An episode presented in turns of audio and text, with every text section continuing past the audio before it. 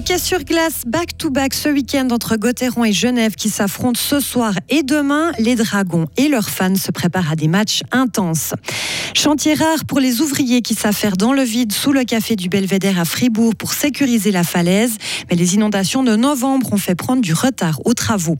Une transition énergétique, oui, mais pas n'importe comment. Des organisations combattent la réforme souhaitée par le Parlement.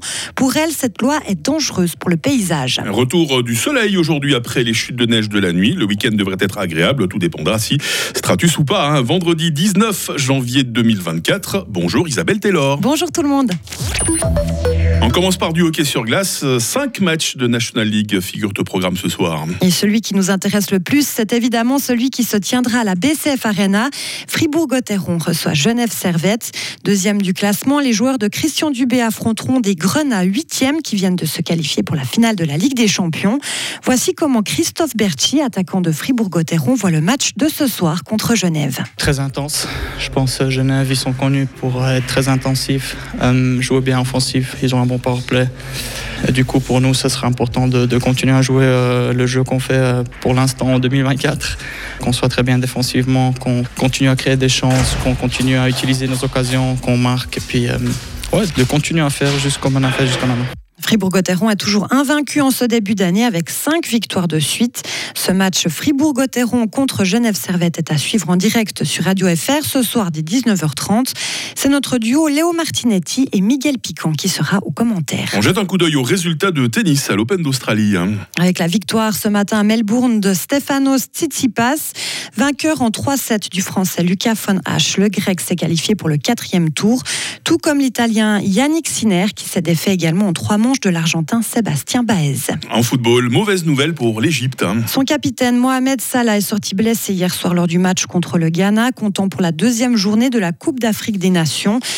L'attaquant de Liverpool s'est plaint de l'arrière de la cuisse. Au final, l'Égypte et le Ghana ont fait match nul de partout. On n'a pas que du sport ce matin, Isabelle, évidemment. Hein. Dans le restant de l'actualité, ce sont ces travaux de haute voltige en ville de Fribourg. Le mur du Belvédère doit être rénové, la falaise en dessous assainie. La première phase du chantier a commencé pour sécuriser la paroi. Le but, c'est d'éviter des chutes de pierre comme c'est arrivé en 2016.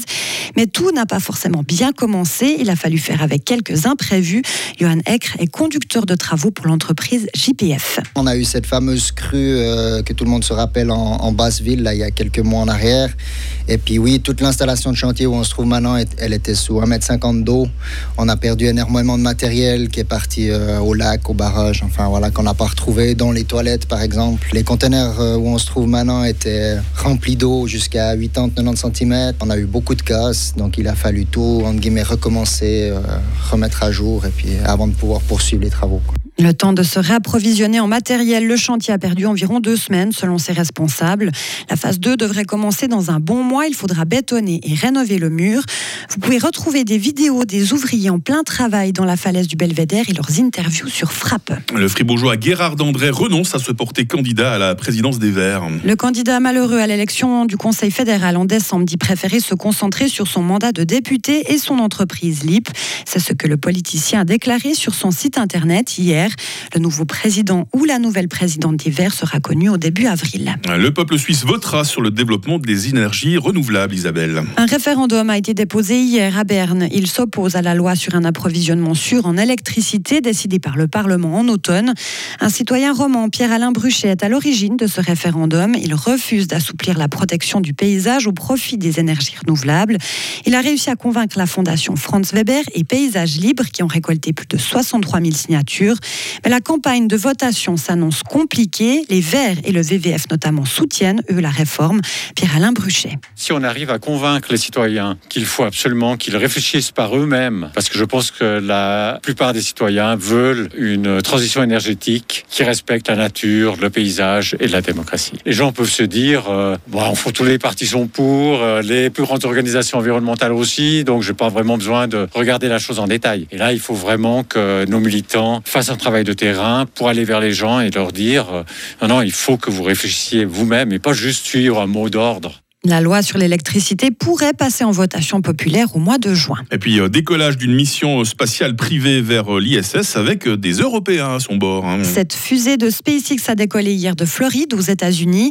Elle transporte quatre passagers, dont un Suédois, un Italien et le premier Turc à se rendre dans l'espace.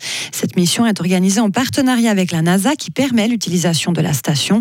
Les quatre membres d'équipage doivent rester dans la station environ deux semaines et réaliser une série d'expériences scientifiques. Est-ce que c'est le genre de voyage qui vous-même vous aurait plu, Isabelle Euh, Pourquoi pas, finalement c'est vrai, hein. Aller faire deux, trois expériences scientifiques euh, dans une Ouais. station avec des Européens. Vous me manqueriez, Sympa. vous me manqueriez si vous partiez tout là-haut. Peut-être qu'on peut quand même continuer à écouter Radio FR dans, dans l'ISS. Alors écoutez, je pense qu'avec, euh, je sais pas s'il y a de la 5G là-haut, normalement nous écouter. Et puis bon, on pourrait imaginer effectivement un studio mobile euh, dans, dans l'espace. hein. Ça- Ça serait sympa d'être Ouais. la première fribourgeoise à aller dans la station. ah ouais, ce sera un record, effectivement. Merci Isabelle. Pour l'instant, on reste les pieds sur terre. hein. On vous recroise toutes les 30 minutes autour de l'info. Euh, toute l'équipe dans un instant pour vous poser la question du jour, une question très hivernale aujourd'hui. Retrouvez toute l'info sur frappe et frappe.ch. 6h06. La météo, avec le garage carrosserie Georges Beauvais SA à Grelais et la Ford Fiesta qui vous procure un plaisir de conduite absolu. Que de neige, hein, que de neige la nuit dernière. Faites attention euh, sur euh, nos routes. Cette journée euh, débute sous les derniers nuages, les derniers flocons. Les nuages risquent de faire de la résistance le long des préalpes et dans les Alpes, mais à part ça, on va vite passer à un temps bien ensoleillé. La bise, attention, la bise va être modérée. Ça va peut-être provoquer quelques congères hein, le, long de nos routes. Température froide hein, ce matin, moins 7 à Fribourg, moins 6 à Châtel-Saint-Denis, moins 4 à Payerne. Ça monte un peu cet après-midi, moins 1 à Romont, 0 à Fribourg et 2 degrés à Estavayer, le lac. Parlons maintenant du week-end, puisqu'on est à ses portes. Euh, Demain samedi devrait être bien ensoleillé. Risque toutefois de stratus euh, sur le plateau, c'est pas certain, mais il y a des risques. Température minimale moins 6, maximale 1 degré, bise faiblissante. Euh, dimanche devrait être assez ensoleillé après dissipation des brouillards matinaux, maximum 3 degrés. Il fera doux en altitude ce week-end. Et puis la semaine prochaine, ce sera le retour des précipitations. Par contre, pas de neige, vraisemblablement en dessous de euh, 1500 mètres. Voilà pour le topo météo de cette fin de semaine et même au-delà. Nous sommes vendredi 19 janvier. Euh, ce sont les Marius qui sont à la fête aujourd'hui. On a un Marius dans notre équipe, un Marius Cam. S'il nous écoute déjà, mon Marius, ben, bonne fête à toi. Il fera jour de 8h09 à 17h14.